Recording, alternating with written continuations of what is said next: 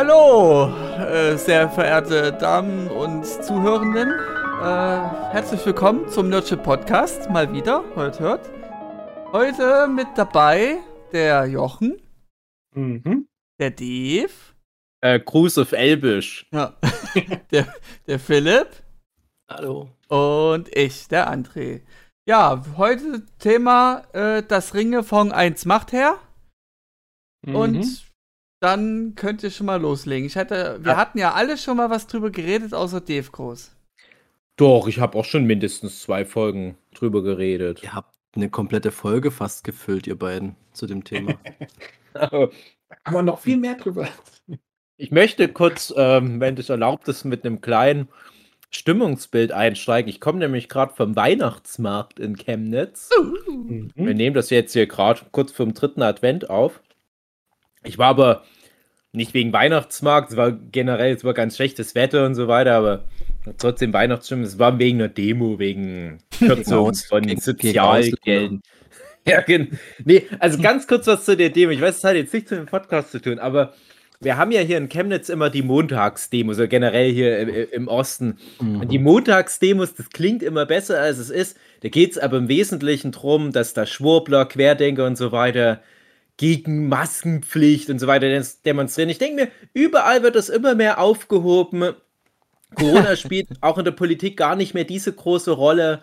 Aber Hauptsache, die können irgendwie so ein bisschen Nazi-Scheiße da noch mit unterbringen. Die gehen echt immer noch, immer noch, fünf Jahre nach der Pandemie gefühlt, auf die Straße. Ja, Schluss mit der Impfpflicht. Es gibt keine Impfpflicht, Leute. Ihr scheiß Nazis. Aber es kommen jetzt da auch nicht so viele zusammen, aber genug. So, Mhm.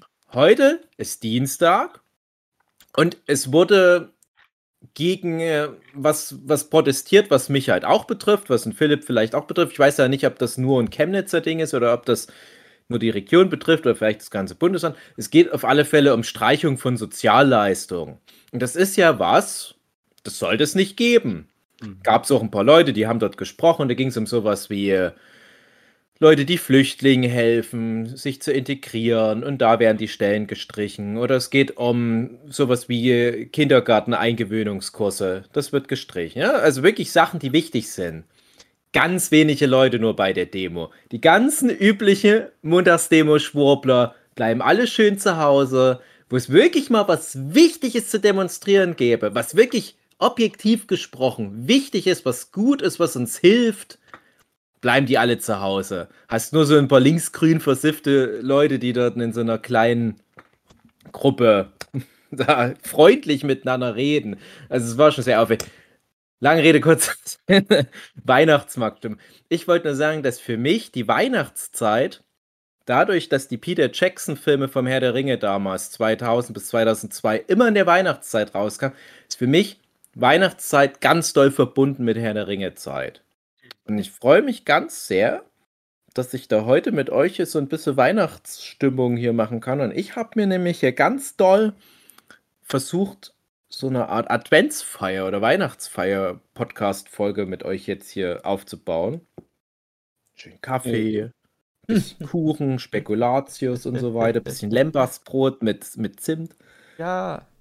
Und dann fiel mir noch ein, als das damals losging mit dem ersten Herr der Ringe-Film und so Weihnachtszeit, ne, und überall gibt es Herr der Ringe-Zeug, da habe ich mit Klauen angefangen. das schöne Herr der Ringe-Zeug, äh, ich kann es mir nicht leisten. Oh, ich greife mal heimlich in so eine Kellogg's Cornflakes-Packung, um mir so eine Sammelkarte rauszuholen.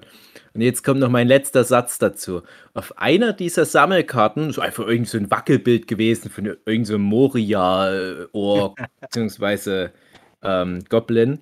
Und da steht dann irgendwie mal so nebenbei drauf, ja, die Orks, die, die sind ja eigentlich mal eine versklavte Elbenrasse gewesen von dem Urvater Adar.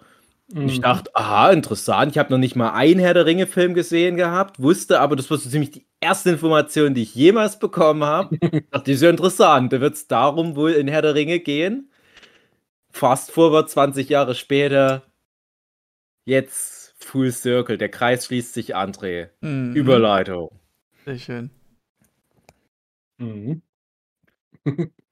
Also erstmal, das nächste ist, ich glaube, wenn ich die Zeitlinie richtig im Kopf habe, dann sind die Gefährten ungefähr um Weihnachten rum bei Elrond und halten dort ihren Mm. Rat ab Mhm. und laufen dann, glaube ich, am, glaube ich sogar am 25. Dezember laufen sie dann los. Die Nur drei um noch heiligen mehr Könige Weihnachts- oder was? Nur mit Boxing Day. Ja, genau, die neun heiligen Könige. mehr. Er kennt sie nicht. Genau. Nur um noch mehr Weihnachtsstimmung reinzubringen. Genau. Äh, ja, und aber eigentlich, wenn wir jetzt zur Serie kommen,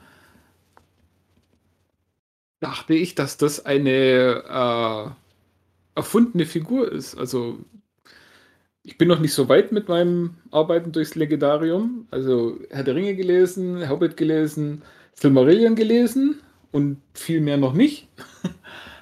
Aber so wie ich es mitbekommen habe, war Ada eigentlich immer. Oder äh, äh, war, war Ada eine Figur, die neu für die Serie ist. Wenn das jetzt tatsächlich eine eigene Figur ist, dann äh, finde ich das gut. also, es ist ja äh, äh, fast schon eine von den interessantesten Figuren in der Serie. Mhm. Dummerweise will der Schauspieler jetzt nicht mehr mitmachen. Das heißt, Mhm. wenn Oh. die nächste Staffel ist dann ein anderer, der Typ. Aber ja, Ja, hab ich schon gelesen. bisschen blöd. Mhm. Ähm, ja, ich äh, dachte halt, dass Ada irgendwie ein anderer Name für Sauro, äh, Sauron ist. Mhm. Ja. Irgendwie so. Jetzt Babysprache. Ada, Ada, Ada. Ada, Ada. Ja, Ada halt, ja. Ja. genau. Und ob jetzt tatsächlich äh, Elfen sind oder Menschen oder Elfen mit Menschen zusammen, das weiß man auch nicht so ganz genau. Äh, kommt wahrscheinlich auch noch einiges Mal, dass äh, Tolkien ja selber zeitlebens an der Geschichte hin und her geschrieben hat und ganz viel verändert hat und teilweise, also allein schon Herr der Ringe ist ein Redcon von der Hobbit, was den Ring angeht. Äh, und Mhm. ja, ganz viele Geschichten hat er halt viele, viele Male geschrieben und umgeschrieben und teilweise widersprechen sich die Geschichten selber ganz krass und Versionen von den Geschichten. Zum Beispiel auch ähm, Gilgalad heißt er, der Elbenkönig. Mhm. Ähm, da ist noch nicht mal wirklich klar, äh, was dem seine Abstammung ist, also wem, wessen Eltern, äh, wem seine Eltern das ist. Nee, wer dem seine Eltern sind. Ähm, gibt halt verschiedene Möglichkeiten. Da gibt es welche, die halt äh, äh, plausibler sind und welche, die weniger plausibel sind. Aber ja, Tolkien hat einfach mal vor sich hingeschrieben. Und obwohl er eigentlich so ein, ein riesiger Nerd für Stammbäumen ist, also allein ist Silmarillion, wenn man dort reinguckt, was da alles an Stammbäumen drin ist, äh, kann es einem übel werden. Aber da ist es irgendwie so, ja, puh, das ist jetzt halt mal so, wie ich es mir das vorstelle. Zu dem Zeitpunkt äh, hat sich Christopher Tolkien wahrscheinlich gedacht, ähm, wo er das Silmarillion dann vollendet hat. Aber ja, es gibt hunderte von Geschichten, wo das alles ganz anders ist. Ich glaube, wir müssen doch mal, wir müssen doch mal für ein paar Neueinsteiger, die jetzt vielleicht nur die eine Folge hören, ein paar grundlegende Sachen nochmal. Ähm, Ja, wir reden über, der, äh, über Ringe der Macht. Dinge der Macht, Silmarillion, ne, Begleitwerk mit, mit allen möglichen geschichtlichen Ereignissen aus Mittelerde. Oh, ich Ja. hatte so viele Fragen für dich zur Mittelerde, Jochen. Weil schon das stimmt nicht ganz. Also Ringe der Macht, äh, ja, spielt im zweiten Zeitalter und das Silmarillion deckt ja hauptsächlich das, die Zeit vor dem ersten Zeitalter, das erste Zeitalter und das zweite Zeitalter ab. Aber da davon haben ja die Leute, die die Serie gemacht haben, äh, also sprich Amazon, die Rechte Mhm. nicht bekommen oder das war einfach zu teuer. Das heißt, die haben nur die Rechte an dem Buch Herr der Ringe und da gibt es eben Anhänge und in den Anhängen wird nochmal quasi so eine Art Kurzzusammenfassung vom ersten und Mhm. zweiten Zeitalter abgeschrieben und deswegen So dürfen seltsam. die das machen, aber die dürfen halt nicht Sachen nehmen, die im Silmarillion stehen. Es ist so ein bisschen wie, wie, wie mit Spider-Man und Marvel und X-Men, wo ja Mhm. dann, äh, wie war es, ähm, damals war es glaube ich noch nicht Disney, oder? Aber die haben halt die Rechte an Avengers da bei Marvel Studios und dürfen deswegen Quicksilver und äh, Wanda Maximoff nehmen. Mhm. Und Quicksilver kommt ja gleichzeitig aber auch bei den X-Men vor, deswegen dürfen die halt auch einen Quicksilver nehmen. Und beide Filmreihen haben einen Qu- Quicksilver. Und zu was das führt, das hat man ja Ende 2000, nee, an, Anfang 2021 bei uns Ja. im Podcast gemerkt, als wir da ewig über so Kram rumdiskutiert haben, wie nervig das ist, wenn, wenn eine rechte Lage so vordiktiert, wie eine Serie ist. Mhm. Ja, wie schön das wäre, wenn man jetzt einfach mal so diesen Rundumschlag machen könnte. Ich frage mich auch, ob die dann manche Storylines jetzt für diese Serie, die ja für alle, die es jetzt noch nicht mitbekommen haben, bei Amazon Prime mit im Abo verfügbar ist, teuerste Serie aller Zeiten, ne? ist nicht so richtig hundertprozentig mit den Herr der Ringe-Filmen in kennen anscheinend, aber es widerspricht sich auch nicht, deswegen kann man das gut gucken, wenn man Fan ist. Und so wie das für mich klingt, bedeutet das, es ist wieder nicht die Möglichkeit, einfach jetzt mal so einen Rundumschlag zu machen. Dass jetzt mal ein Studio, also Amazon Studios oder wer das jetzt so offiziell macht, dass die jetzt mal sagen können, lass uns mal jetzt ein Herr der Ringe oder Mittelerde, besser, das ein Mittelerde Expanded Universe hier aufmachen. Wenn die dann immer diese Grenze haben, so, oh, hier gibt es da zig Geschichten im Silmarillion, dürfen wir aber nicht ran.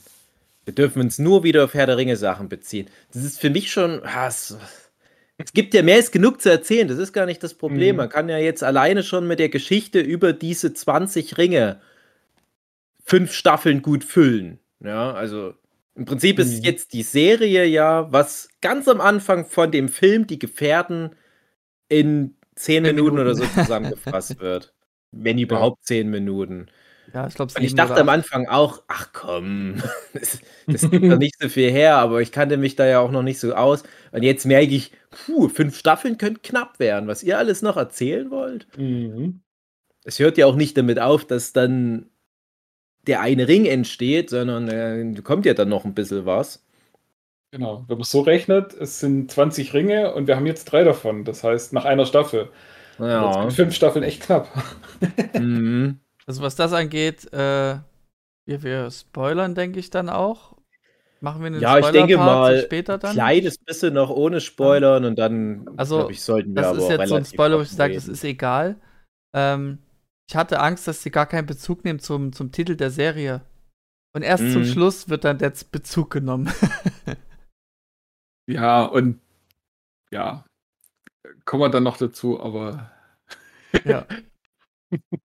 das ist so, echt eine ganze Staffel mit acht Folgen und so die Ringe, die kommen dann so in der letzten Hälfte von der letzten Folge. Mhm. Ja, Das ist mal so egal. Die haben dann. Bezug zum Titel genommen. Dann sage ich kein Thema. Ja, Ja, es ist wie bei Game of Thrones. Das heißt ja eigentlich nicht Game of Thrones im Original. Ne? Das ist, Mhm. und dann hast du einmal in Staffel 1, ich glaube, Cersei droppt es mal in Folge 6 oder so. Ja, das ist ein The Bam. Spiel der Throne, das wir hier spielen. Ah, alles klar. Deswegen heißt jetzt die komplette Serie so. Das passt ja auch. Ja. ja da Jetzt passt wird's- halt die ganze Zeit, ja. Genau. Und, und hier dachte man ja wirklich am Anfang, hey, was, was, warum Ringe? Ja, was, was, aber ganz ehrlich, wenn du die ersten paar Folgen guckst, du fragst dich eh, was ist denn das Thema? Mhm. ja, es ist, ist ja wirklich lange hin, bis mal was kommt. Ja. Das Also- ist, Also Äh, mit was kommt, meine ich wenigstens bis das Mithril eingeführt wird. Das Genau. Ding ist, ich habe ähm, ja dann später ein bisschen was drüber erzählt, wo ich es dann durch hatte, im, im Abschnack oder wo das war. Und hatte ich dich dann sozusagen noch mal ein bisschen befeuert, Dave, das dann zu gucken? Ich hätte es ja eh, ich hätt's ja eh geguckt, aber ich muss ganz ehrlich sagen, so viel nehme ich schon mal vorweg. Serie hat mir unterm Strich gut gefallen. Die ersten zwei Folgen fand ich richtig gut und da haben wir schon mal im Podcast, ich weiß nicht, ob es ein Abschnacker war oder irgendwas anderes, da haben wir mal kurz drüber gesprochen. Es ging irgendwie um Fantasy-Sachen. Wir haben mal so eine, ich weiß nicht, ob es eine Ja, Spezialfolge das war war. mit Tor gewesen. Stimmt, ja, ja, die Oh. Folge hieß sogar Tor und die Ringe der Macht. Ich kann mich Ja. an das Thumbnail erinnern, was ich da gemalt habe. Und da habe ich nämlich nur zwei Folgen bis dahin geguckt und fand die richtig gut, die ersten beiden Folgen. Ich dachte, das Geld ist wunderbar angelegt. Und dann kamen genau die Folgen, wo die auf ähm, Numenor sind. Mhm. Und die haben mich so komplett rausgeholt da aus der Welt. Das hat mir, also das war auch schlechter geschrieben, objektiv schlechter Mhm. als der ganze Rest der Serie. Es war nicht schlecht in dem Sinne, aber ich dachte nur, es ist, ist öde. Ja, da fehlte wirklich der Fokus.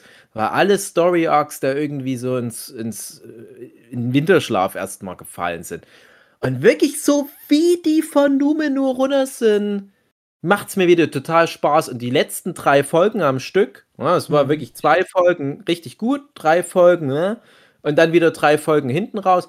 Wir haben eine wunderbare Zeit gehabt. Also, André, du hast ja schon gesagt, dass dann die nächste Folge, die ich dann nach unserer zweiten, sechste, nach unserem ja. zweiten Gespra Gespräch gehabt hätte, die hatte ich dann Mhm. auch tatsächlich direkt nach unserer Ja, Aufnahme siehst du, geguckt also habe ich dich dann doch befeuert. bisschen befeuert, aber wir hatten es an dem Abend eh noch vor. Und ja, auf alle Fälle, also da war dann wahrscheinlich auch so von, von den acht Folgen, die es gibt, würde ich mal vermuten, Schon die beste. 20 Prozent des Budgets auch drin. Ja, und wir reden über die sechste Folge. Genau. Ja. Udun. Genau, und da hatte ich halt eine richtig gute Zeit und da waren wir auch gleich investiert und da haben die nächsten zwei Folgen auch relativ schnell danach noch weggeguckt. Also diese drei Folgen in der Mitte, da haben wir wirklich über Wochen das so hm, immer, immer mal wieder auch verschoben, komplette andere Serien zwischendurch erstmal durchgeguckt. Ich habe mir mal zwischen Mhm. zwei Folgen Ringe der Macht eine komplette Staffel wie Office geguckt, irgendwie 26 Folgen. So ein bisschen prokrastinieren, aber jammern auf hohem Niveau, ja, es ist, Mhm. es ist auch oft einfach nur terminlich schwierig, das zu gucken, weil es auch lange Folgen waren und ja. Also da mal kurz zur Struktur, wenn man sich anguckt, äh, der Hobbit fängt an mit dem beliebtesten Satz der Fantasy, den ich nicht rezitieren kann, weil ich es nicht auswendig weiß. Irgendwie äh, Eine Höhle liegt lebt eine Hobbit. irgendwie sowas im Dunkeln oder so irgendwas, keine Ahnung. Ähm, ja. äh, das fängt halt ganz klein an mit der Beschreibung von der Höhle und von Bilbo und von den Hobbits so ein bisschen. Ähm, und dann äh, geht die Geschichte ja irgendwann mal los. Dann kommt der eine Zwerg und dann kommt noch ein Zwerg und dann kommt noch ein Zwerg und dann kommen ganz viele Zwerge auf einmal und so weiter. Ähm, was ich sagen will, es fängt halt relativ klein an. Und selbst wenn, wenn dann alle Zwerge da sind, hast du immer noch diese eine Truppe und diese eine Truppe geht zusammen irgendwo anders hin.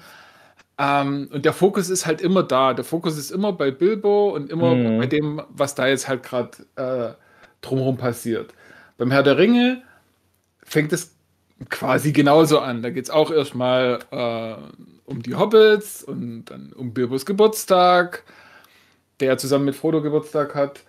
Äh, und dann wird über den Ring erzählt, ähm, hat er da ein langes Gespräch mit Gandalf und dann geht Gandalf erstmal weg und kommt dann irgendwann viel später wieder zurück.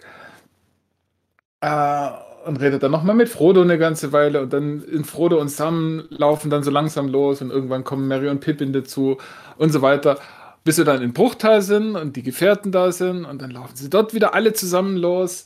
Also die Story ist halt wirklich fokussiert auf diese Gruppe immer, die Mhm. beiden Geschichten äh, und hat sehr wenig Nebengeschichten. Das ändert sich dann in die zwei Türme, da ist es dann wirklich auch zwei geteilt. Da ist die eine Hälfte äh, Aragorn, Gimli und Legolas. Also äh, es sind ja eigentlich sechs Bücher, nicht drei Bücher. Ne? Äh, und so, äh, Buch 4 ist dann wirklich nur Aragorn, Gimli und Legolas und Buch 5 ist dann wirklich nur äh, Merry Pippin und uh, glaub, noch Ja, Gandalf und Baumbart. ja, irgendwie auf jeden Fall. Äh, es ist halt ah, nee, warte, warte, Buch.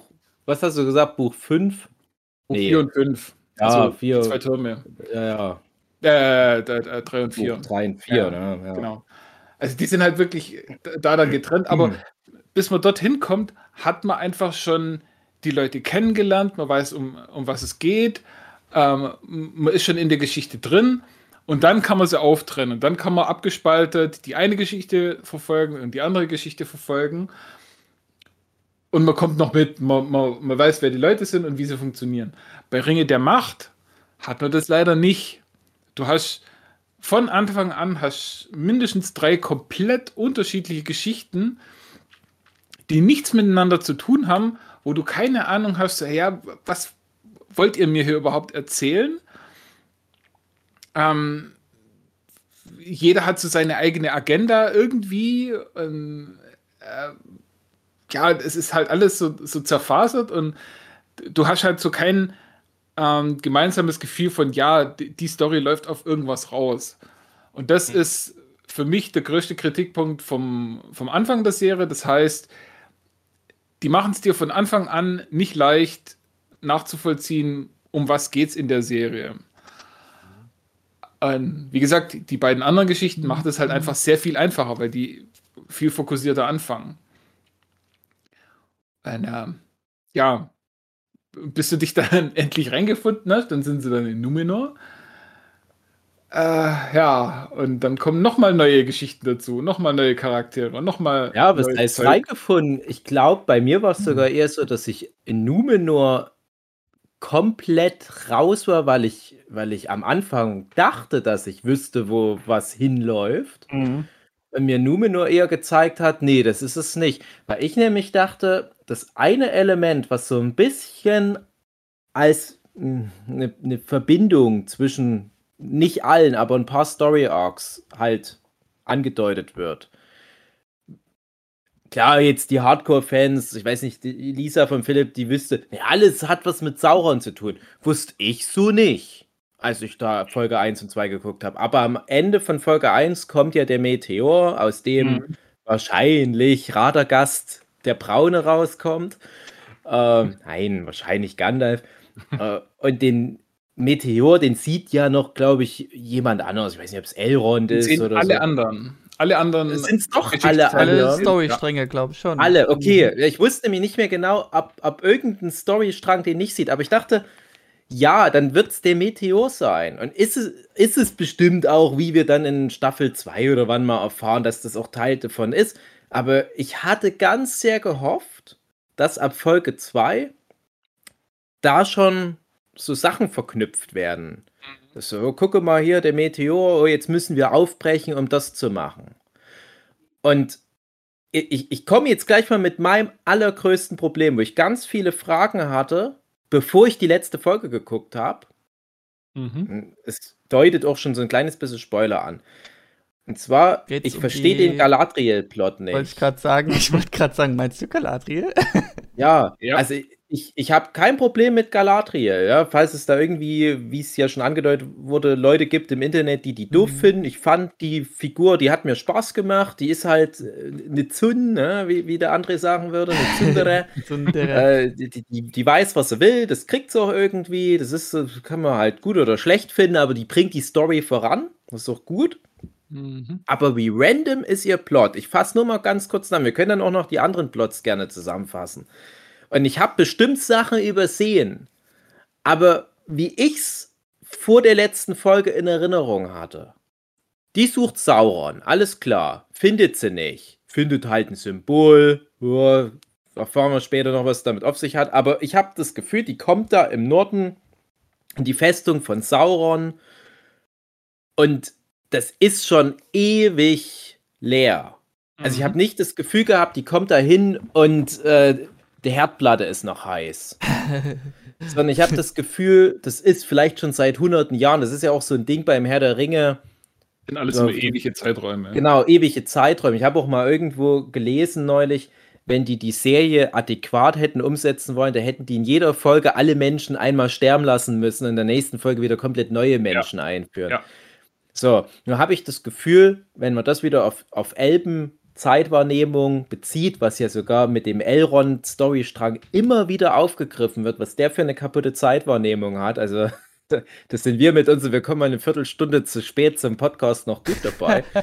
ähm, die kommt da hin, gefühlt 100 Jahre after the facts. Vielleicht sind es 10 Jahre, aber es ist nicht gestern gewesen. Mhm findet einen Hinweis, kommt zurück, niemand glaubt ihr, dass irgendwo vielleicht noch Sauron unterwegs ist, warum auch, ist ja egal. Und die hier, die Elben, zack, Galadriel, äh, wir schieben dich ab, du gehst zurück nach Syrien, nein, nach, nach Valinor. Du gehst jetzt in, in Elbenhimmel. Unterwegs merkt Galadriel, oh nee, doch nicht, springt ins Wasser. So weit, so gut. Bis dann alles okay. Ich frage mich nur, warum die überhaupt erst in den Westen gefahren ist mit dem Schiff. Aber sie will es ja auch nicht so richtig. Ne? Aber sie nimmt es an. Weil es aus dem Osten kam. En entscheidet ah. sich unterwegs dann, ah nee, ah. äh, lieber ins Wasser rein. So. Und dann trifft die ja auf das Floß mit Halbrand drauf. Ich mir schon denke, was für, für, für, für eine Convenience hier. Das ist ja vergleichbar, oder im Prinzip ist das ja der Atlantik, in dem die da ins mhm. Wasser mhm. springt. Die kann ja nicht den ganzen Atlantik zurück. Man weiß ja nicht, wie weit die schon rausgeschwommen ist, ob die etwa auf dem, auf dem ähm, Längengrad von Grönland oder so gerade ist. Aber die ist schon weit rausgefahren. Zufällig trifft die den einen Typ, der schon irgendwie so ein bisschen verdächtig charismatisch wirkt. Und ja, der ist bestimmt nicht nur irgendein Typ, come on. Es hätte ja auch, es waren ja am Anfang noch andere Leute auf dem Fluss. Warum haben die es nicht überlebt? Ja, die haben nicht so viel Charisma gehabt. Es wäre ja. wie wenn dem das gewesen, wenn der Halbrand am Anfang Leben. von diesem Seeungeheuer gefressen wäre. Irgend so eine random Frau hätte stattdessen überlebt. Und mhm. äh, es hätte sich eine ganz andere Story gegeben. Okay, die kommt nach Numenor, ich bringe das Numenor, Valinor. Mhm.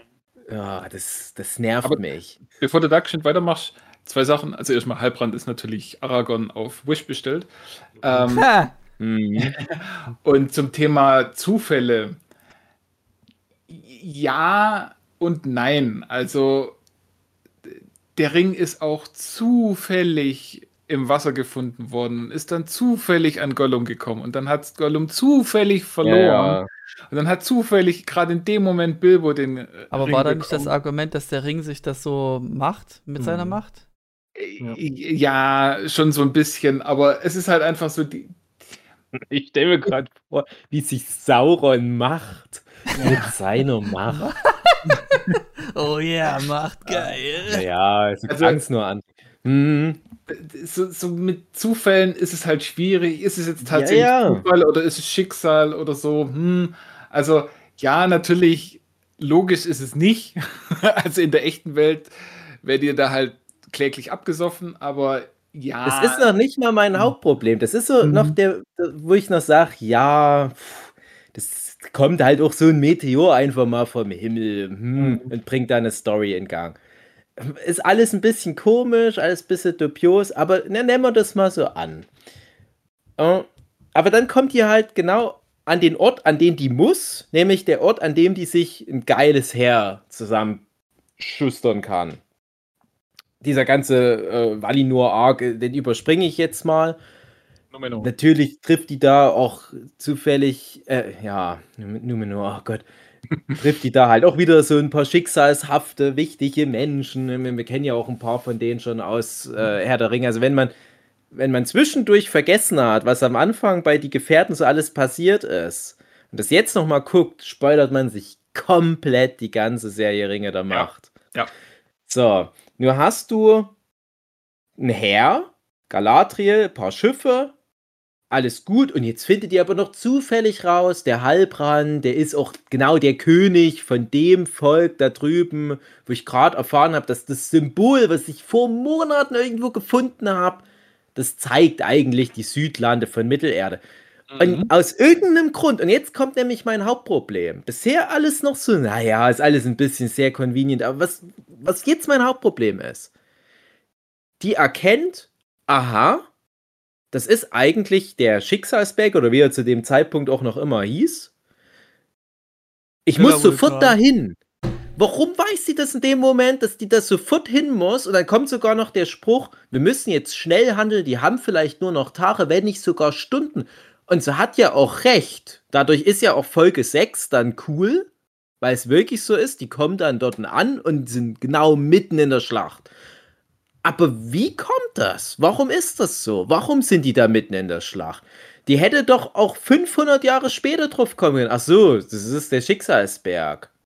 Hätte die dann 500 Jahre später gesagt, oh, jetzt müssen wir aber schnell dort hin und dann wären die 500 Jahre später dann gekommen, dann hätten die da gerade zufällig. Ja, aber dann wären die anderen Darsteller schon gestorben, Dave. Mhm. Aber warum weiß die.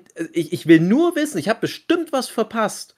Ich will nur wissen, warum weiß die in dem Moment, dass die super schnell dahin müssen. Ähm, die Chefin von Numenor hat ja diese, Google. äh, die, die Palindrom, Pali, Wolimam. Äh, Tamagotchi. Nein, äh, äh, Visionen. Die hat doch die Vision, dass äh, Numenor versinkt. Ja, ja. Ja. Und ja, Spoiler. der, der, ja, kommt, kommt in der Serie, die Vision. Ich weiß, nee, ich meine Spoiler für die weiteren Ja, die Staffeln. hätte dann an, das, an die Kugel sagen müssen, ja, danke für den Spoiler, jetzt Na, brauchst du ja nicht mehr gucken. Eben. Ja, Prophezeiungen sind ja meistens Spoiler in so Geschichten. äh, ja, und vielleicht, ich weiß es nicht, aber vielleicht kommt da auch irgendwie drin vor, dass da jetzt Böses im Gange ist und dass man da jetzt ein bisschen eiliger werden muss. Mich hat es nur genervt, so gut die sechste Folge war und die hat ja wirklich delivered, delivered, delivered. Aber Mhm. ich habe die ganze Zeit im Hinterkopf gehabt, warum sind die gerade hier?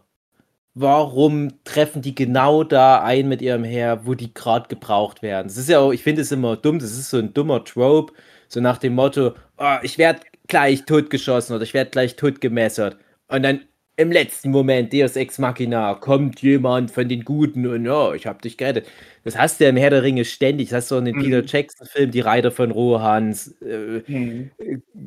Gandalf mit seinem Licht und so weiter. Die kommen immer im richtigen Moment an. Ist ja auch schön und gut. Aber hier geht es um eine Geschichte, die für mich bis dahin noch gar nicht so richtig verbunden war. Mhm.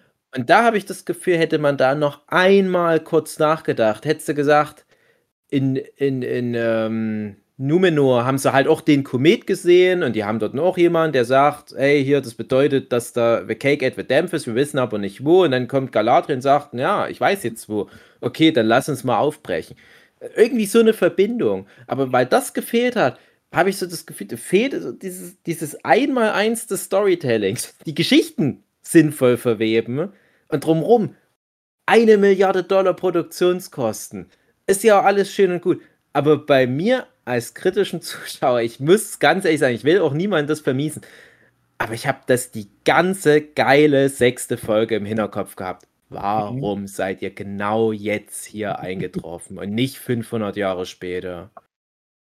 Oder 500 Jahre eher von mir aus? Warum habt ihr zufällig dann alles so schön zusammengefriemelt? Aber vieles davon wird ja auch, was mit dem Heilbrand zusammenhängt, dann erklärt in Folge 8. Mhm. acht. Da bin ich dann auch d'accord. Ne? Ich, ich hatte den Heilbrand auch von Anfang an, so wie die auf dem Floß steht, so ein bisschen mal mit auf dem Kieker. Ich dachte, äh, irgendwie ist der komisch. Und ich habe immer jeden Satz, den der gesagt hat, gefiltert. Und der sagt ja oft so Sachen wie, ich will hier bleiben, ich will Schmied werden. Aber ich Mhm. dachte dann noch immer, na, das kann er ja auch sagen, damit er dann am Ende sagen kann, ich habe aber so und so gesagt. Und das macht er auch.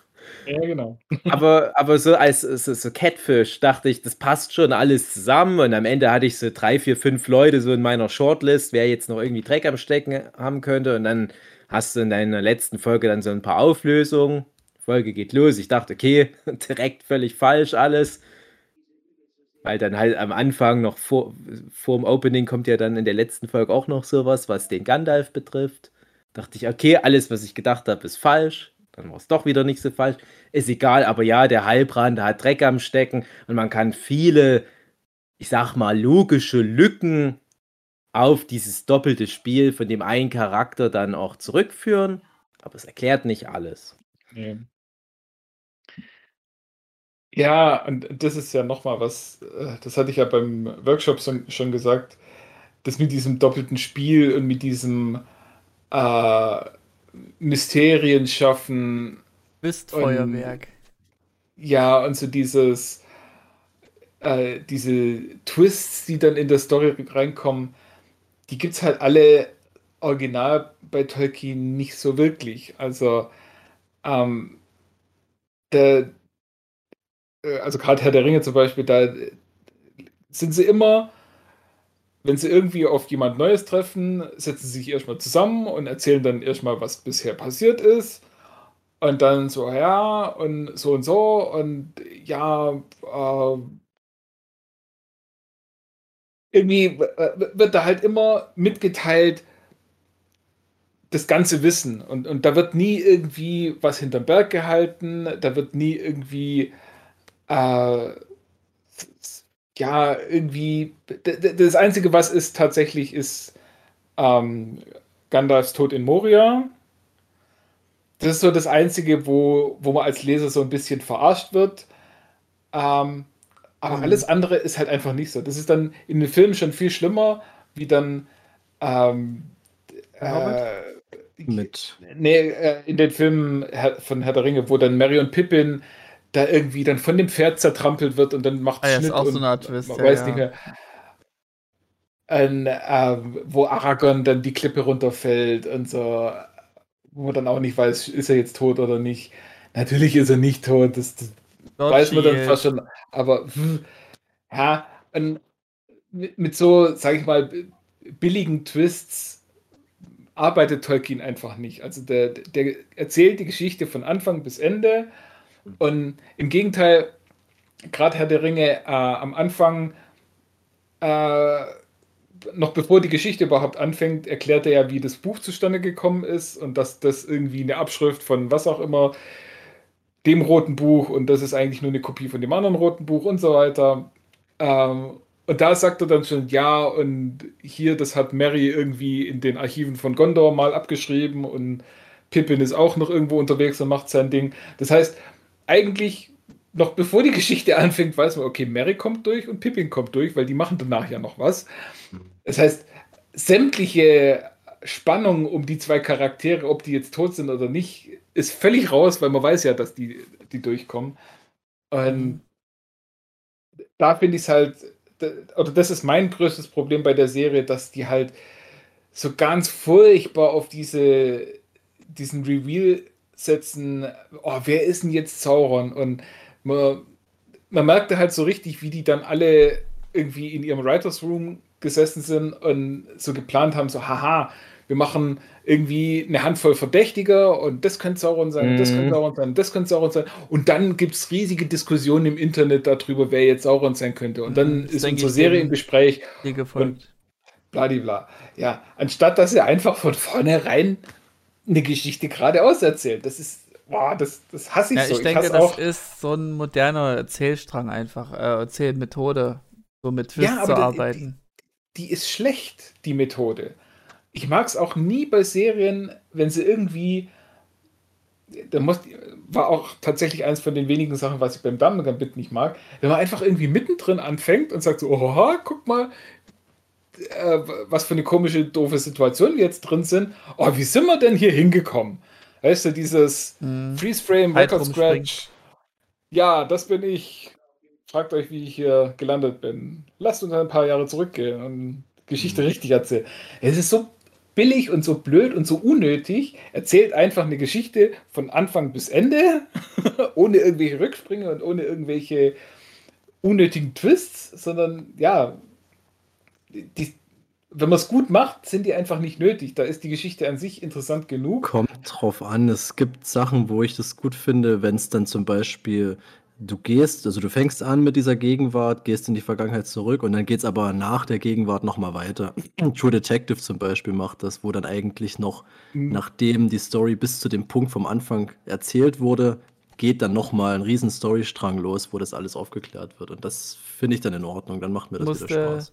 Jetzt an One Piece Aha. denken, dass immer wenn das dann gipfelt, bei dem Endgegner denkst du jetzt mhm. geil, geil, geil, und dann Backstory und dann, oh nö, ich will doch jetzt hier, mhm. äh, und das, ja, äh, ja ich, ich mag eben auch nicht so diese Backstories, ja, wenn du einfach von, nur zehn Fights macht das ja macht das ja super gut. Wir reden ja, ja inzwischen du, ganz anders, ja. Weil du das ja brauchst, um dann Motive zu verstehen. Ja, oder beziehungsweise du bist also, dann.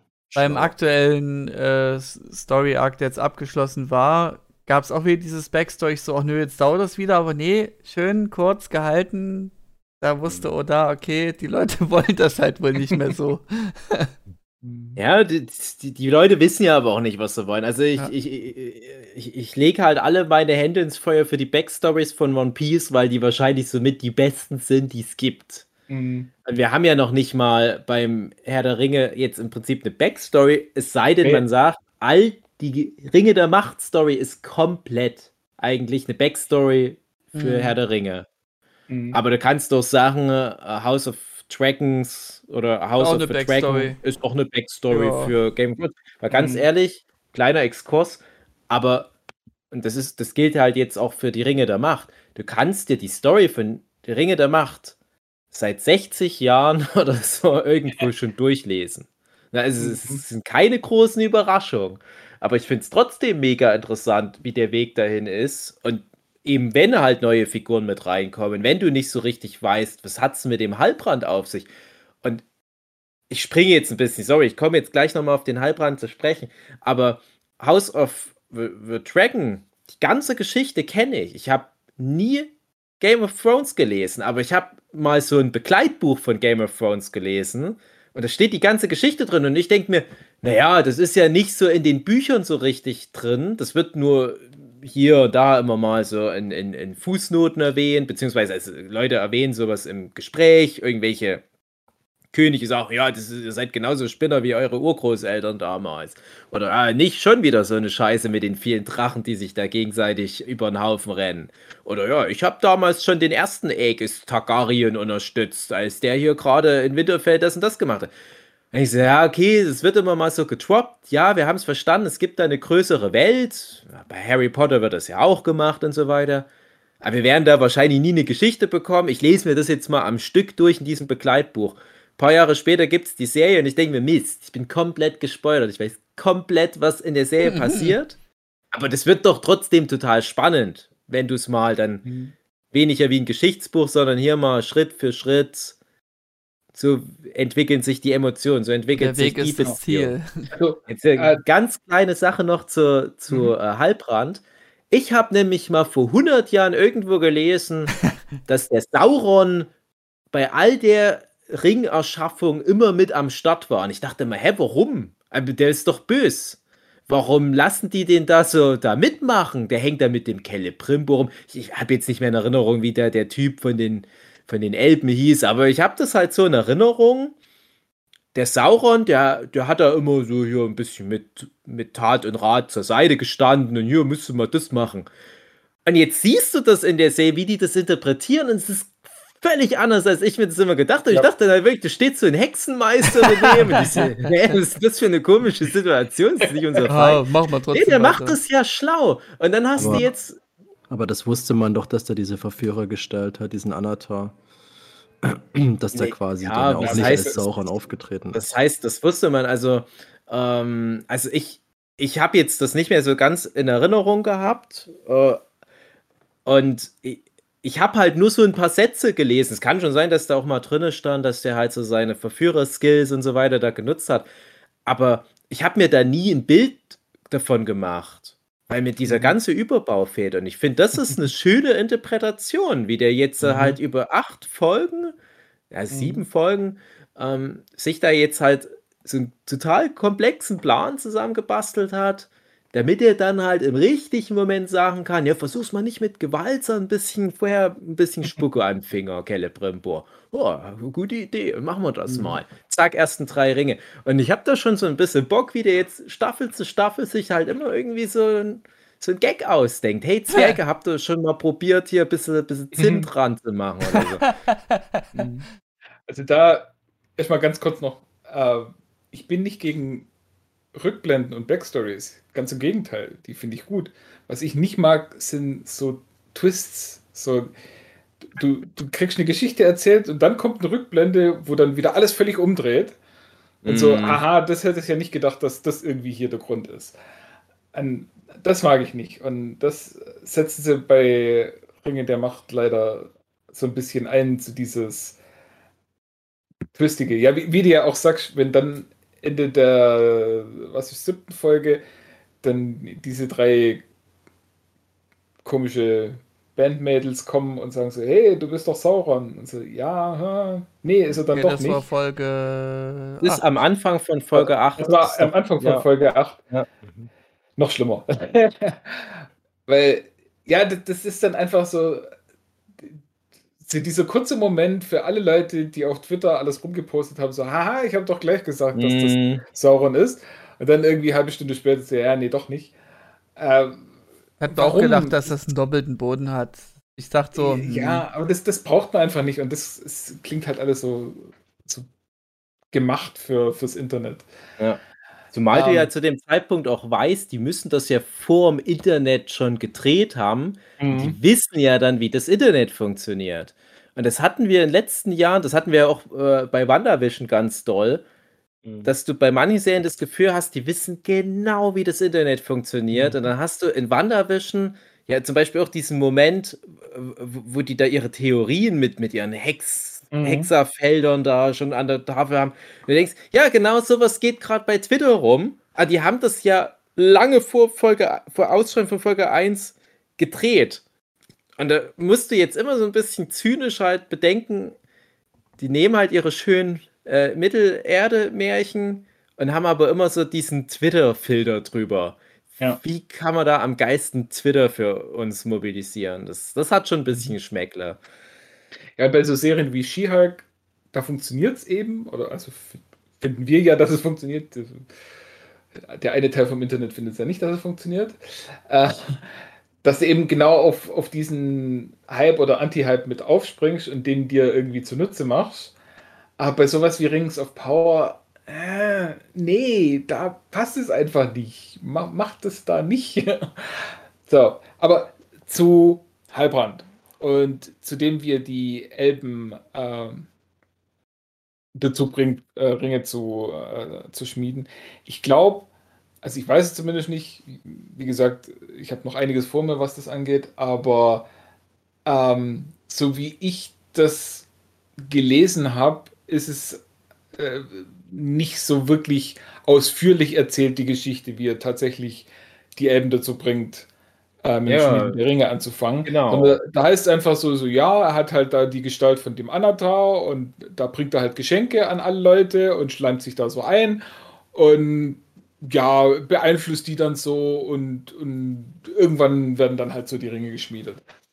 Und was ich da jetzt wieder der Serie zugute halt, also was ich ihr nicht zugute halt, ist, dass es alles viel, viel, viel zu schnell geht dann am Ende. Also der ist da irgendwie gefühlt zwei, drei Stunden in, äh, bei Celebrimbor. Und dreht durch. Und, und, erzählt ihm da so schön so, ah ja, hier, äh, wenn du jetzt wenig hast, dann, dann hast du mal versucht, das Mithril irgendwie äh, mit anderem Metall zu ja, stricken. Du, du dummer paar tausend Jahre alter Schmied. Ja, hab ich auch noch nie was davon gehört haben. Ja. Noch nie was von Legierung gehört und so. so ja, könnten wir mal probieren und so. Ja, dann probieren sie es, dann geht's schief. So, ja, boah, ja, vielleicht mal nicht so Druck benutzen, sondern so ein bisschen boah, das Mithril über, überreden, da sich mit dem anderen zu verbinden. Also, oh, coole Idee, das machen wir jetzt. Das war mir alles erstmal ein bisschen viel zu billig mm. und auch viel zu schnell. Also, ja, wie gesagt, der ist da gefühlt zwei, drei Stunden, überredet Celebrimbo und dann ist auch schon der Ring da.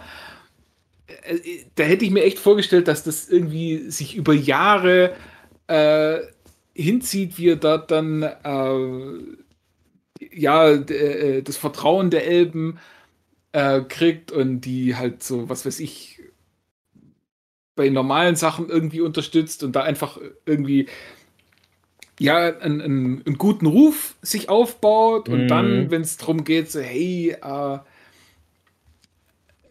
ich weiß auch nicht genau, warum die überhaupt auf die Idee kommen, Ringe zu schmieden. Also ich glaube, hm. das nicht der Grund, der, den sie in der Serie haben.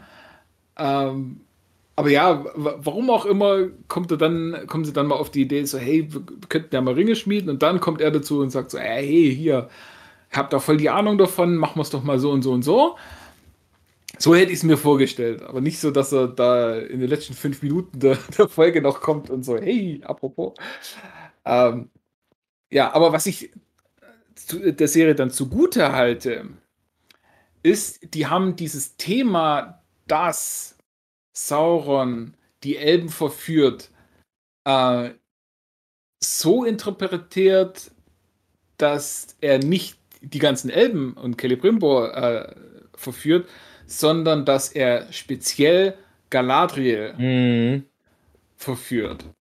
Weil das ist ja das, was du auch schon gesagt hast, die ganze Serie über ähm, ist ja immer Galadriel diejenige, die voranstößt und die sagt so, ah, das müssen wir jetzt machen und Herr Halbrand, du musst mitkommen und her, du, du bist der König von den Südlanden, du musst jetzt dein, deine Pflicht eingehen und du darfst dich nicht verstecken und du musst äh, deine wahre Bestimmung musst erfolgen und ach, ist doch egal, wenn du früher schon böses Zeugs gemacht hast, es geht ja darum, was du jetzt machst und so weiter. Dieses ganze, ähm, ja, die, die, die ganze, wie sagt man, ähm, Aktion, die, die, die ganze äh, Motivation? In, in, Initiative geht von Galadriel aus. Mhm.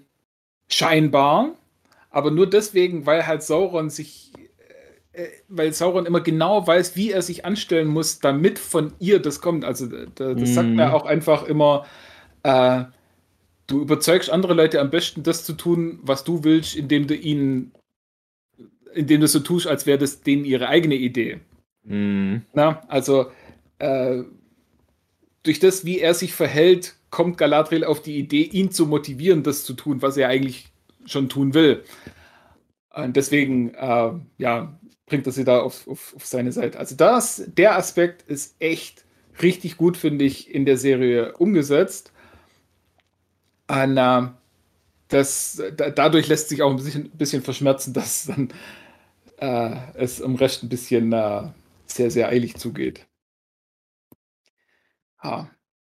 Ja, also äh, äh, waren jetzt viele Punkte. Also ich finde prinzipiell, du hast ja jetzt auch viel dich gegen den Twist geäußert. Ich fand mhm. den Twist, obwohl ich halt unter anderem den auch gerochen habe, äh, ich fand es gut, wie es gelöst war.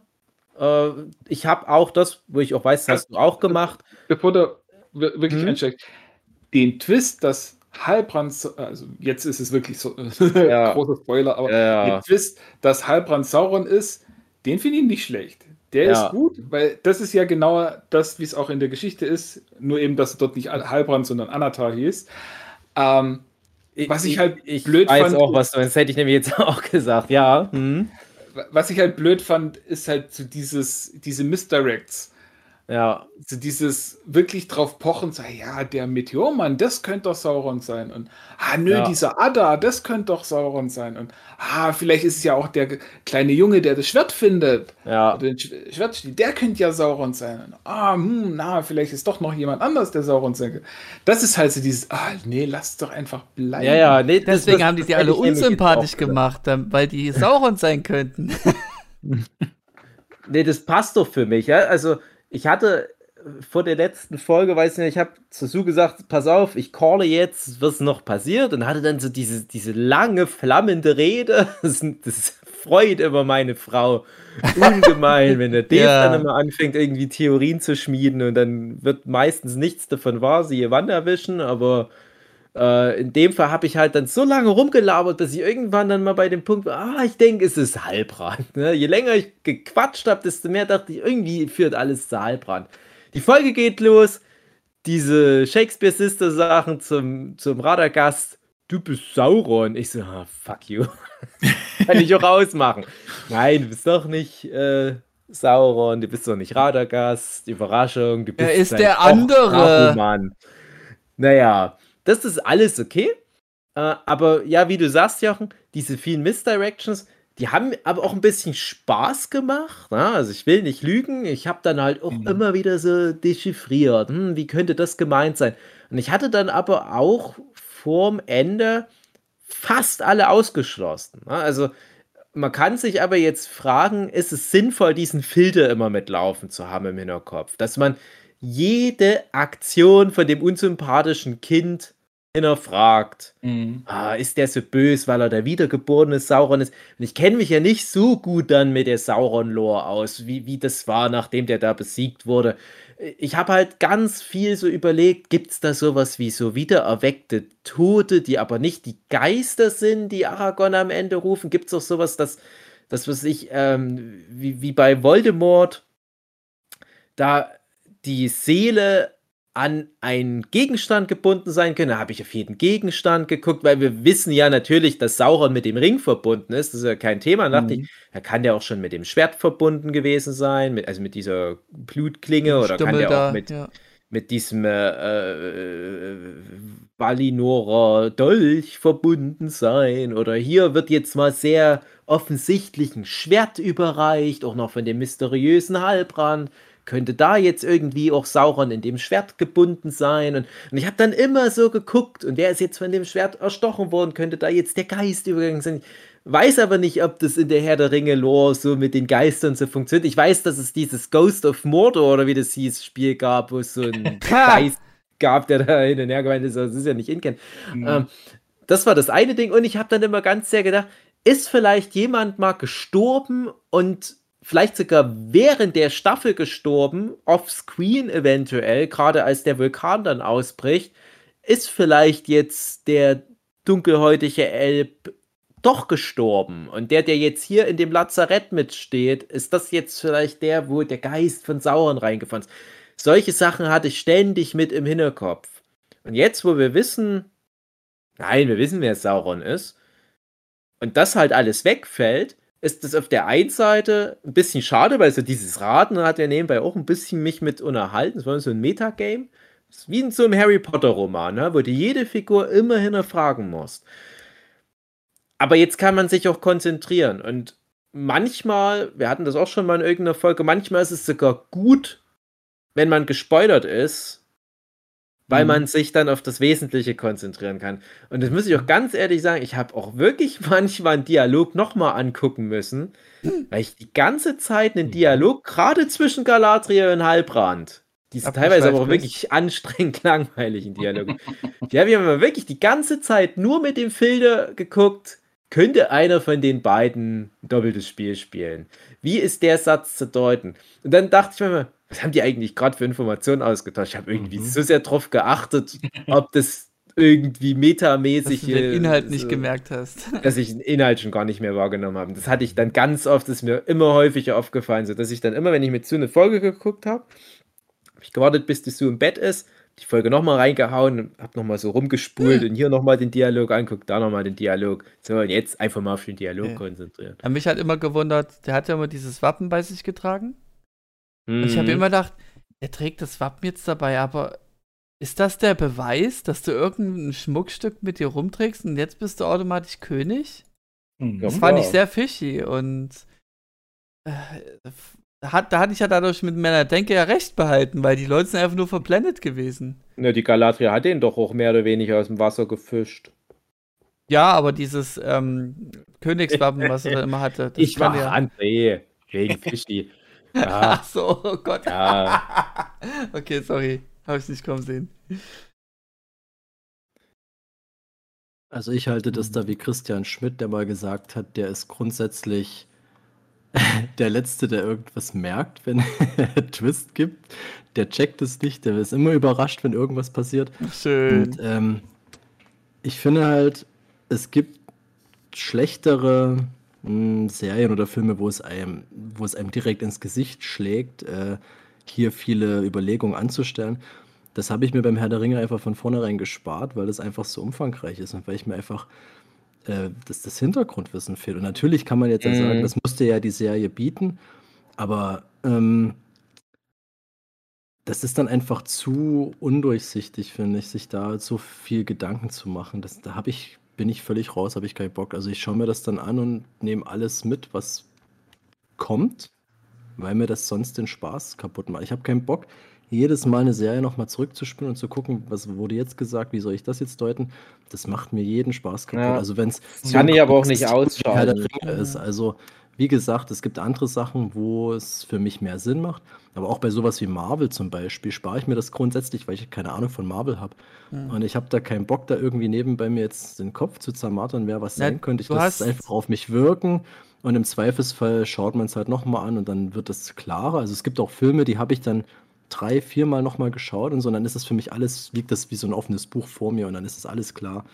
Aber am Anfang habe ich halt nichts gecheckt so. Und deswegen hat mir das wahrscheinlich auch einfach mehr Spaß gemacht, weil ich das einfach habe auf mich wirken lassen und das hat dann andere Qualitäten so. Wenn, ich könnte mir das schon anstrengend vorstellen. Also ich, wie gesagt, ich hatte ja immer Ja. Hintergrundinfos durch meine Freundin, aber das ist ja dann auch nicht immer so, wie es in den Büchern stand, Mhm. beziehungsweise alles ein bisschen schwierig oder anders interpretiert, wie auch immer. Um Und das so, Wenn du dann zu tief reingehst, dann, dann wirst du dämlich im Kopf.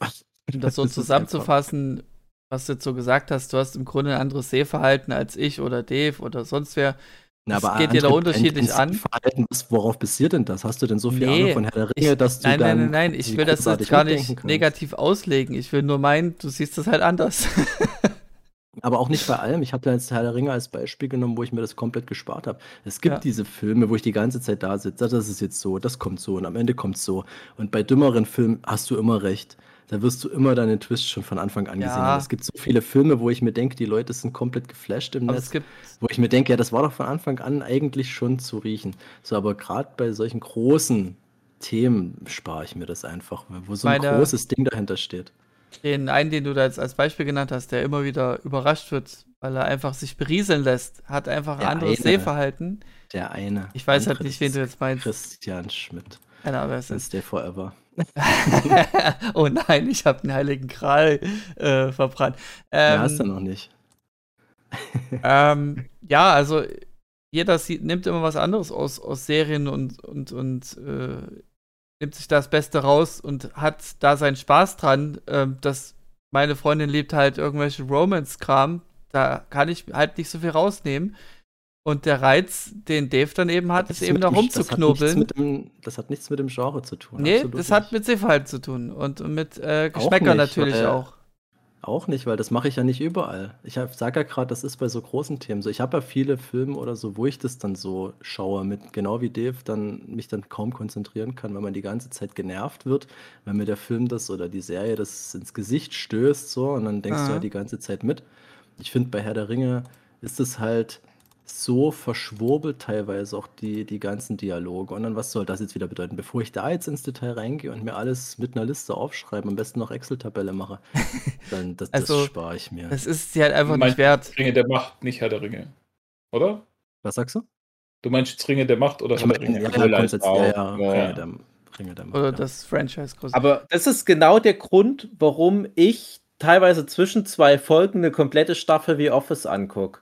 Weil bei Mhm. Office habe ich das dann auch nicht. The Office, Mhm. das läuft einfach Rieseln. vor mir, wie es läuft. Ne? Es Ja. macht keinen Sinn bei The Office da metamäßig noch übelst viel. Kann man auch, ne? also das will ich gar nicht sagen, ne? aber da, funkt, da, da, da greift das bei mir nicht. Und Mhm. bei mir ist leider eh ganz schlimm. Ich habe ganz viele Sachen, die ich, die ich mag. Ich mag ja auch Herr der Ringe total gerne. Äh, aber die ich kaum rezipieren kann, weil mein Rezeptionsverhalten einfach kaputt ist. Mhm. Das Ja, ist ich genauso, nicht, warum ich zum Beispiel äh, immer wieder sage, so ein Elden Ring spielen, genauso wie, wie irgend so ein Open-World-Spiel spielen. Ich weiß genau, ich gehe dann auf fucking Achievements und äh, Mhm. ich kann das nicht genießen, ich kann die Story nicht genießen. Ich habe Manga, die ich nicht lesen kann, weil die zu gut gezeichnet sind. Ich Oh. kann Berserk nicht lesen, weil ich da an jeder Seite, keine Ahnung, teilweise eine Viertelstunde hängen, weil ich alles analysiere als Zeichner, weil ich Ah, mir ja. das stilistisch Mhm. Sachen rausnehme, weil ich dann eher gucke, wie hat er denn das gemacht, wie hat er denn die Technik gemacht. Mhm. Und das macht mich fertig. Ja. Und beim Herr der Ringe, das ist anstrengend. Das, das ist auch teilweise bei Game of Thrones dann. Mhm. Das ist immer bei mir so, wenn ich was Neues anfange. Ich habe immer Mhm. einen guten Einstieg. Und das Schlimmste ist, wenn was mir gefällt und Mhm. ich dann so merke, so, jetzt gucke ich es äh, aufmerksamer an. Der nächste Schritt ist, oh, ich spule nochmal zurück. Das gucke ich mir nochmal an. Es ist eine Qual für mich, Mhm. so sehr ich es auch mag, einen Harry Potter-Roman zu lesen. ich lese jeden Satz dreimal. Ja, ja. Als ich das erste Mal Harry Potter gelesen habe, ich habe so irgendwie drei, vier Kapitel so in einer Session fix durchgelesen, wie so normale Me le Menschen lesen. Und dann irgendwann merke ich, ah, ich verstehe, ich muss mir alles merken, weil alles nochmal eine Rolle spielt. Mhm. Dann lese ich lieber nochmal das Kapitel. Ich hasse das an mir. Ich, ich habe Mhm. da keine Freude an irgendeinem Punkt. Mehr das Aber doch ja. irgendwie Äh, schon. so schlimm ist es bei Ringe der Macht bisher noch nicht. Mhm. Also ich konnte mich auch noch viel berieseln lassen, aber ich sehe das kommen, dass je mehr Staffeln das sind und wenn das so die Qualität hält und, und ich dann halt auch investierter bin in mehr Figuren, ne, so gegen Ende der Serie oder der ersten Staffel habe ich dann halt auch so angefangen, manche Figuren nicht in mein Herz zu schießen, ist ein bisschen groß, aber ähm, ich sag mal, ich, ich akzeptiere die jetzt so, wie die sind. Egal, ob das böse oder gute Charaktere sind. Ich weiß jetzt, wie die funktionieren. Ich weiß, wo wir jetzt bei allen Figuren sind. Und ich werde jetzt auch ab Staffel 2 wahrscheinlich in diesen Modus dann direkt von Anfang an so reingehen, wie ich am Ende von äh, Folge 6 oder so war jetzt. Nämlich, dass ich immer irgendwie so ein bisschen Doppeldeutigkeiten suche. Und das nervt mich halt auch. Ne? Also, das kann es nicht Aber die, abstellen. die Ja, fördern es das- ja auch, weil du ja es gesehen hast mit der letzten Folge, dass sie das auch Mhm. befeuern wollen. Ja, Das ist- es kann das halt ist auch sein, die Frage- sowas, ja, Ich wollte gerade sagen, das ist halt die Frage, ob das jetzt überhaupt nochmal Sinn macht. Also das war halt dieses große Ding und ich finde im Falle von Sauron, der so, also ich, ich seitdem ich ja der Ring das erste Mal gesehen habe, wollte ich halt wissen, so, was man sich halt als Jugendlicher so fragt, wie sieht der unter der Maske aus? Ne? Ja, Und dann googelst du halt und merkst du schnell, oh, so einfach ist es gar nicht. Mhm. mhm. Und, ähm, und dann kommst du da in so ein, in so ein Loch rein, wo es tausend Verweise gibt und, und das ist so unbefriedigend für mich immer gewesen. Und, ähm, und ich denke mir, Sauron hat sich das halt einfach verdient, dass man da so ein bisschen sich diesen, Ja. diesen Aufwand gibt. Aber ja, also ich will das jetzt auch nicht jede Staffel mit irgendwie, also Gandalf ist jetzt klar, es ist Sauron, aber ich brauche das jetzt nicht bei anderen Charakteren, weil es das auch gar nicht mehr wert wäre, glaube ich. Ja. Also wer soll da jetzt noch kommen? Ne? Ich glaube, es wird jetzt mehr, was so Storystrecke anbelangt, immer wieder in so eine Richtung gehen. Wie schafft er das jetzt, die neuen Menschenkönige Mhm. da zu überzeugen? Wie schafft das die, wie viel waren es? Fünf, sieben? Sieben. Sieben Zwerge. Ja, stimmt, klar, sieben Zwerge. Oh Gott, ey. Mhm. Ach, Tolkien, ey. Was muss Ganze sagen, große Karriere für den einen Gag. der, Sieben Zwerge. der, äh, wie ist er nochmal, der Sauron jetzt sein soll? Das war Brand, Brand, Heilbrand. Albrand. Brand. Ähm, ich, ich, wenn das dann wirklich zweite Staffel so wird, dass man sagt, der, wie schafft er das, dieses und jenes? Ich bin bereit, weil für mich war Ja. der charismatisch genug. Ja, ja, das ist auf jeden äh, kurzer, kurzer, ähm, ein, ah, ich, wie soll ich das jetzt sagen? Äh, meine Freundin liebt den, ich sag's jetzt einfach so. Also, Den Darsteller oder? ja, ja, Den ja, Charlie. Oh, ne? oh, Äh, seitdem rieselt's auch zwischen euch. Ne? Gleiches, äh, s- das Nee, seitdem noch- kriselt's nicht, seitdem darf der Philipp jede Nacht ran. Rollenspiel. Ach, schon wieder. Cockring, den einen Cockring drauf machen und Ja. ein Genau, bisschen, richtig. bisschen bedeutungsschwanger labern, wie er, wie er alle auf ewig knechtet. Aber ich muss dazu sagen, äh, gleiches äh, Aragorn-Phänomen ist so wie Viggo Mortensen. Ja. Bitte nur mit langen Haaren und äh, Bart. Also in Natura klappt dann doch wieder nicht. Also da gibt es dann doch schon den Anspruch. Äh, jedenfalls, ähm, wo wollte ich jetzt drauf hinaus? Ja, äh, ist ja natürlich jetzt auch spannend, weil eine Galadriel mit Bescheid weiß und ne, also ich weiß nicht, die Welt ist zwar groß, aber was hält die davon ab, andere zu warnen? Also wie soll er, also der hat ja jetzt theoretisch einen Ah. gewissen Druck und das finde ich eigentlich ganz spannend. Hm, aber aber Catch das ist if ja gerade can. das Interessante, weil ich klar, finde halt, sicher. das, das, das ist ja das, was ich mir aus der letzten Szene rausgenommen habe zwischen den beiden, dass Mhm. Galadriel jetzt, jetzt willend ins, ins offene Messer rennt, dass die sagt, na, ich krieg ja, was ich will. Ich war kurz davor, den aufzuhalten, aber jetzt, wo ich sehe, wie geil die Ringe sind, ich sag nix. Ich lass Und das Ah. wird, das wird jetzt meiner Meinung nach äh, die Galadriel super interessant machen, die nächsten drei Staffeln. Dass die so ein doppeltes Spiel spielt, dass die genau weiß, hey, wir haben es hier mit Sauron zu tun, aber wir lassen den mal machen, ich sag niemandem was. Und dass vielleicht der Elrond jetzt aber äh, noch der, also den beiden auf die Schliche kommt, weil Elrond mhm. hat ja am Ende diese, diese Schriftrolle gefunden. Ja. Und ich glaube, das wird jetzt so ein bisschen Detektivding zwischen denen, so ein bisschen mhm. Death Note-mäßig. Ne? Also, dass Galadriel so die Rolle von dem Kira einnimmt. Ne? Die, die weiß genau, das ist eigentlich was Schlechtes, was hier passiert, aber wir können es zum Guten nutzen. Und äh, Elrond, wer ist Elrond in, in, der, in der Nummer? Also ein guter Charakter, also jemand von der japanischen Polizei von mir aus. Und der, der sagt dann immer so: Ah Mensch, Galadriel, wisst ihr mir nicht doch was erzählt? Mm -mm. Hm.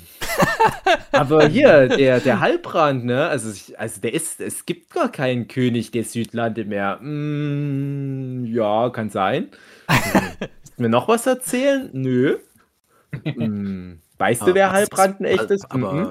gab es dafür, also muss ich jetzt kurz, ich, wie gesagt, es ist lange her, gab es dafür jetzt Hinweise, dass sie so reagieren könnte? Weil für mich klingt das jetzt relativ unrealistisch, weil sie ja eigentlich schon äh, feurigste Gegner Ein war. Blick, der letzte Blick von Gal ich weiß nicht, ob es wirklich jetzt die letzte Einstellung von ihr war.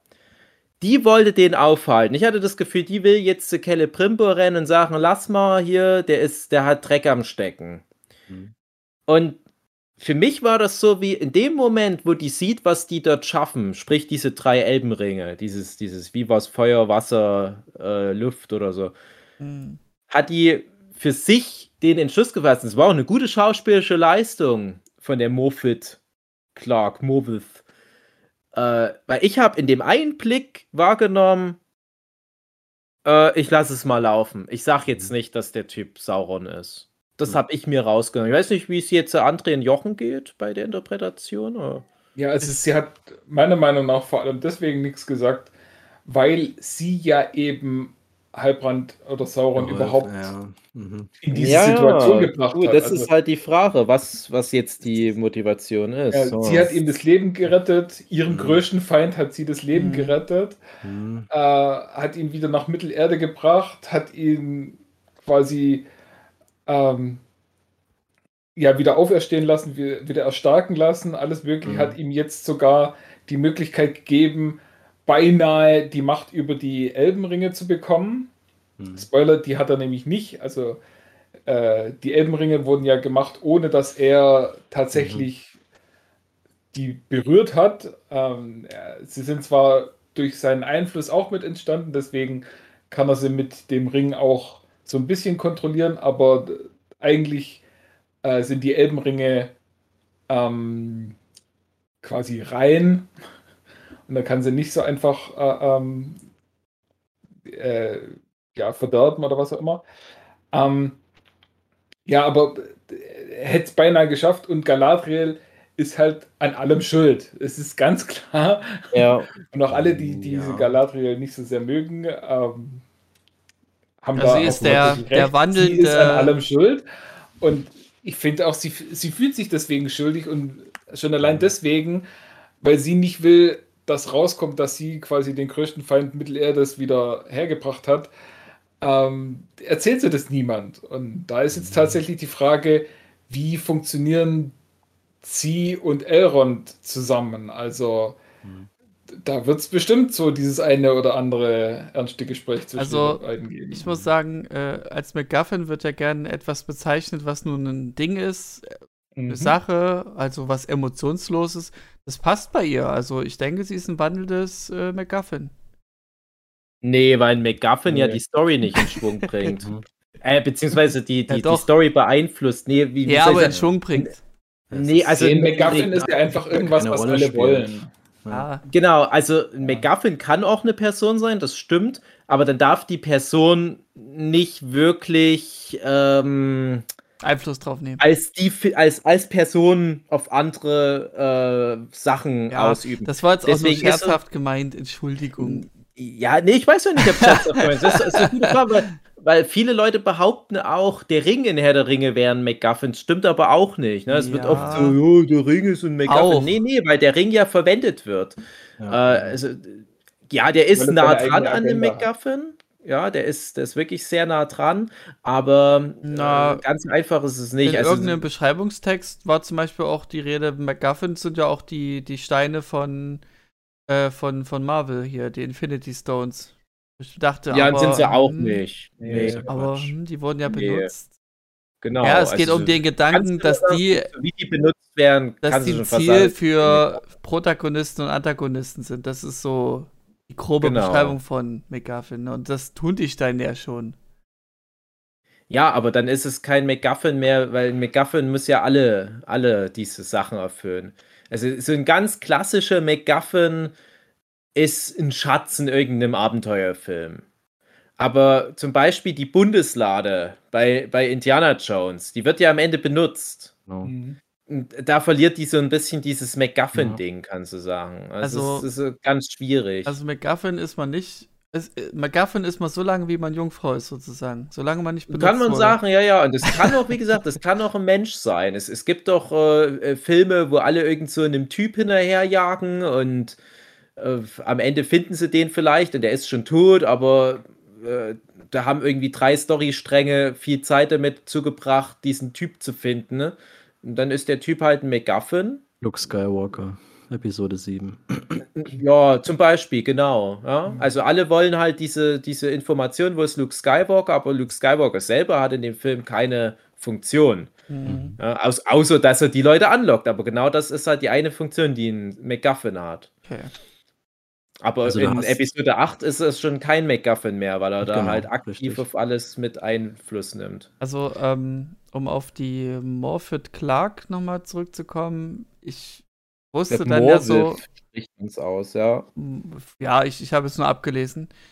Äh, Mhm. Die muss ja emotionslos spielen, weil das die Rolle hergibt oder sagt, sie muss so spielen. Und da ist es dann, fand ich es dann doch schon recht gut gewesen, so zum Ende hin dann trotzdem irgendwie Emotionen zu bringen, obwohl du keine zeigen darfst. Ähm, auf jeden Fall habe ich jetzt hier geguckt, äh, gegoogelt, Cast Ringe der Macht und da siehst halt ein Bild von ihr und sie strahlt, wie sie in keiner Folge gestrahlt hat. Naja, ich, da sieht man die. Energie so richtig. ich, ich finde ja, em emotionslos ist ja das falsche Wort, weil sie zeigt ja viele Emotionen. Die sind halt Ja, ähm, oder so. Genau, und sie hat ja auch, das habe ich ja schon mal eher gesagt in irgendeiner Folge, sie hat ja jeden Grund, um besorgt zu sein. Und ich finde, ihr das jetzt irgendwie anzukreiden, dass sie irgendwie zielstrebig oder halt arrogant ist oder so, das finde ich, das war nie mein Problem, weil stell dir vor, du bist halt so äh, in so einer Position und versuchst da was rauszufinden und das keiner nimmt dich richtig ernst und so, das Mhm. verbittert dich. Und du musst halt bei den Elben grundsätzlich das Alter sehen, die haben halt irgendwie alles gesehen, alles erlebt. Ich weiß nicht, ob dann das was die sich dann noch für eine Freude aus dem Leben ziehen. Das ist dann wahrscheinlich was anderes. Das kannst du nicht mit so einem kurzlebigen Menschen vergleichen. Deshalb sind Emotionen bei Elben, finde ich, Ja, das ist so ein. Elbending halt auch, aber dass sie eben dann sozusagen der Spießer unter den Elben ist und äh, hab mir dann gedacht, okay, das ist dann noch so ein Charakterentwicklungsding, dass dann in späteren Staffeln sie vielleicht mehr lächeln kann. Im Grunde Mhm. muss nur jemand zu ihr gehen und sagen, lächel doch mal mehr. Hören Frauen immer gerne. Na, die äh, spielen ja die Logan-Folge vom Nerdship Podcast vor. äh, Ja! Also ich habe die Vermutung, der Galadriel-Plot wird halt, wie, wie ich es vorhin schon gesagt habe, dass die jetzt halt äh, nicht nur, weil sie sich schuldig fühlt, weil sie den, den Sauron mehr oder weniger gerettet hat, sondern die, die lässt jetzt den Sauron gewähren und muss dann aber irgendwann dann so den, den richtigen Weg gehen. Weil Galadriel, Das- wie wir sie im hm. Herr der Ringe kennenlernen, ist ja, ist ja nicht frei von, von Dunkelheit. Da gibt es ja die schöne Szene auch hier. Ich Mhm. wäre schön und mächtig, aber auch krass und dunkel. Mhm. Schön zitiert, ja. genau so. Ey, Tolkien dreht sich gerade nochmal im Grab um. Ja. Geht doch ganz schnell, so einen Text zu schreiben. Und die, die, die muss ja aber irgendwo da ankommen, wo die im Herr der Ringe ist. Und ich glaube, dass die dann am Ende schon eine eine sehr positive Figur ist, die aber Mhm. Dreck am Stecken hat natürlich, ne? Aber das ist ja interessant, wenn du dann noch mal kannst du ja im Prinzip einen Hobbit dann noch angucken, wenn die da mit, mit Gandalf und äh, Saruman da ihre Treffen immer mal macht. Ja, hier, Sauron ist wieder am Start. Was? Naja. ja, die lässt sich ja da nichts anmerken. So von wegen, ah ja, der Typ, den ich da mal gerettet habe. Mhm. Und, und ich frage mich, wie sie das hinbekommen, jetzt in der Serie, dass das trotzdem kohärent wirkt. Also, dass du da nicht später mal ein Herr der Ringe anguckst oder von mir aus auch die Hobbit-Filme und das Gefühl hast, das passt aber nicht zu die Ringe der Macht. Das, das ist Ey, nicht die Galadriel, die wir da verlassen haben. Ja, die haben ja dann noch diesen Teilsieg dazwischen, der ja eigentlich Genau. nicht schlecht ist erstmal. ne? Ja, Die genau, aber, aber wenn das jetzt wirklich so wäre, dass das immer die belastet, die ganze Ringe der Macht-Serie.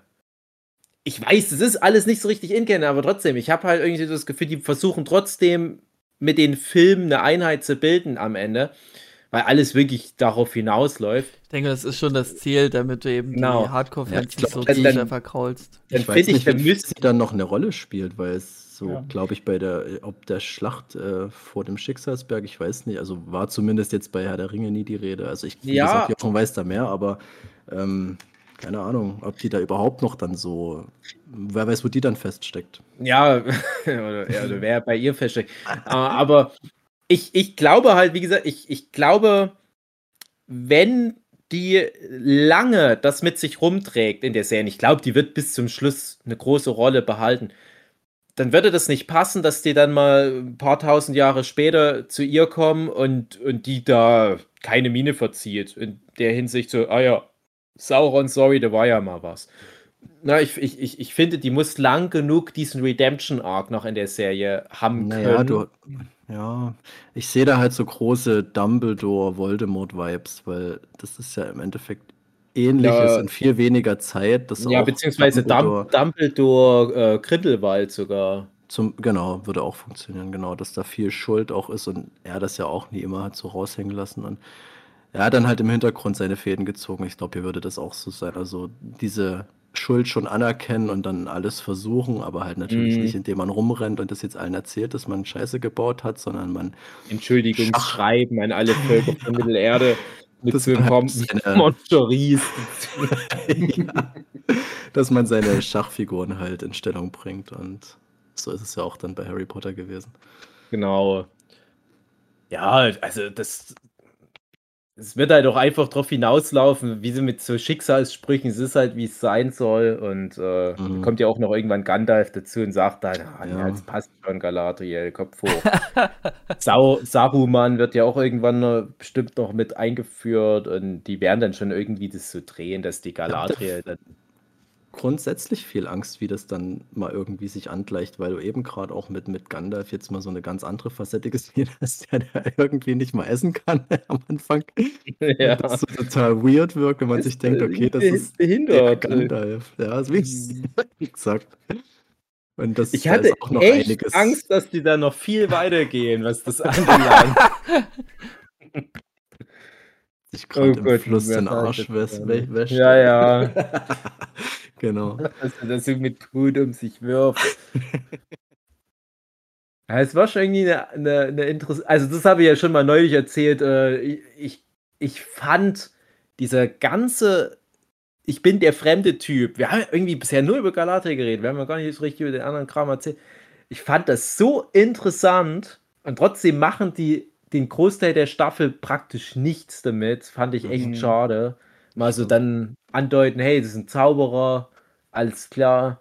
Ähm, dann laufen wir jetzt mal ein paar Folgen lang irgendwie durch den Wald und machen zwischendurch immer mal so eine Andeutung, oh, Leute wollen den finden, ne? aber die Leute wirken nicht nett. Hm. Aber ich fand's doch komisch. Der ist ja am Ende so voll auf der Höhe wieder. Und hier alles Mhm. klar, ich bin am Start. Kommt jetzt mal eine kleine Frage. Ich, ich weiß, dass ich das mal im Silmarillion gelesen habe, wie die Zauberer nach Mittelerde kommen. Und Mhm. ich hatte immer gedacht, die kommen mit dem Schiff dahin, die, Ja. die fünf Leute. Genau. Und wie, wie kann ich mir das jetzt vorstellen, dass der jetzt aus einem Meteor gefallen ist? Das weiß leider Ja. niemand. Hm. Okay. Wie bei Ghost Rider Harley kam der an. Also, Hat er da vielleicht mal irgendwie äh, Alchemie ausprobiert in Ruhen und äh, zack, explodiert, war ein paar Jahre im Himmel, ist wieder runtergekommen. Hm. Ja, also eine Theorie, die man ja vielleicht haben kann, ist halt, dass er ähm, die Istari, also die Zauberer, wurden ja nach Mittelerde geschickt nach dem äh, nach der Schlacht vor dem Schicksalsberg, das bei Ringe der Macht ja noch ansteht. Ähm, um einfach äh, Mittelerde, weil, weil alle wussten so, ja, ähm, Sauron ist zwar jetzt erstmal äh, ja, äh, äh, bisschen unschädlich gemacht, aber noch nicht wirklich. Und der Ring ist ja jetzt noch unterwegs und das Ganze ist halt noch nicht wirklich abgeschlossen, wussten damals alle. Und ähm, jetzt wurden dann die Istari reingeschickt, um zu sagen, so, hey, ähm, der wird irgendwann mal wiederkommen, guckt mal und bereitet euch vor und, und bereitet die Leute vor, falls Sauron wiederkommt, dass da ähm, hier Recht und Ordnung herrscht. Mehr oder weniger.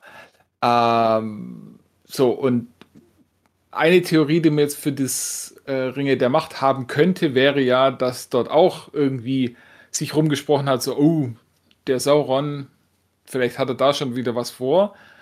Ähm, jetzt schickt man mal auch wieder jemand auf die Erde, um sich das mal anzugucken, ob das tatsächlich so ist. Und dass dort dann eben auch dieser dieser Maya, dieses Geisterwesen, dieses engelartige Wesen, äh, was dann später Gandalf ist, dass der jetzt einfach schon mal vorgeschickt wird, um zu gucken, wie es hier so aussieht und dass der dann irgendwann aber auch wieder zurückgeholt wird, um dann äh, Lagebericht abzugeben und dann erst später mit den anderen wieder per Schiff ja. wieder reinkommt. Das könnte jetzt eine Möglichkeit sein, aber es könnte auch einfach sein, dass sie sagen so, oh, wir haben es eh nicht so mit, der, mit den Zeitlinien bei Ringe der Macht. Das heißt, ach, da, da, da, das ist jetzt einfach schon mal Gandalf und der kam jetzt schon mal einfach so. Und die anderen vier kommen dann mit dem Schiff nach. Irgendwie so kann das auch sein. Also gibt leider jetzt noch nicht genug Informationen, um zu sagen, wie es dann also tatsächlich ist. Die hätten ist. auch Was die Möglichkeit, zu, sich selber auszudenken, wie Gandalf da als Komet rumgeflattert ist. Ja, prinzipiell, ja, also, ja wenn es der Christopher Tolkien abnickt. Ja, der wird nicht mehr viel nicken, aber. ähm, ja, Hä, warum? Ist, halt ist er schon tot? Er ist tot, ja. Ist der auch schon tot? Hä, aber wer hat denn jetzt die Rechte? Das Tolkien Estate. Die haben alle Rechte so, zu allem, was geschrieben ist. Aber, aber der ist noch nicht lange tot, oder? Der Christopher nee, Tolkien. Ich glaube 2010, 2000 irgendwas. Ach so, ja, okay. Weil, weil mein, ich, ich, ich weiß es noch, dass der noch irgendwie in Interviews da, okay, ja, nee, mhm. das habe ich dann nicht mehr mitbekommen. Ja, okay. Ich denke mir schon, dass die da dabei bleiben könnten, weil ich finde, dass auch Gandalf jetzt für die Schlacht und alles viel zu mächtig ist. Die werden ihn schon nochmal rausnehmen. Und es war ja auch so, dass der, oh. was ich so gehört habe, ähm, nicht so wirklich Bock hatte, nochmal zurückzugehen. Dass sich der Aufgabe nicht gewachsen gefühlt hat, wie auch immer. Und das würde ja dann schon passen, was er dort sehen könnte. Ja, oder was er dort sieht, dass ihm das dann nicht so zusagt. Hm. Dave. Ja, 2020. Ja, ne? Also das, das, das haut schon eher hin. Weil ich, ich bin mir ziemlich sicher, dass ich noch Interviews von dem gelesen habe, zu der Serie sogar. Okay. Dass der da mehr diesmal drauf achtet, weil ihm nicht gefallen hat, was die aus den Film, also was die mit den Filmen aus den Büchern seines Papas gemacht haben. Mhm. Rum, rum, ja. ja, okay. Immerhin haben die noch abgewartet, bis er die Hufe hochgenommen hat. ähm, ja, Dave, ja. Was, was hat bei dir emotional ähm, die Abschiedsszene gemacht in der Folge 8? Zwischen Welche Hobbit, Abschiedsszene? Hobbit, äh, Mädchen so. und Familie. Und mit dieser tiefgründigen Frage verabschieden wir uns heute aus dieser Folge. Bis nächste Woche. Tschüss.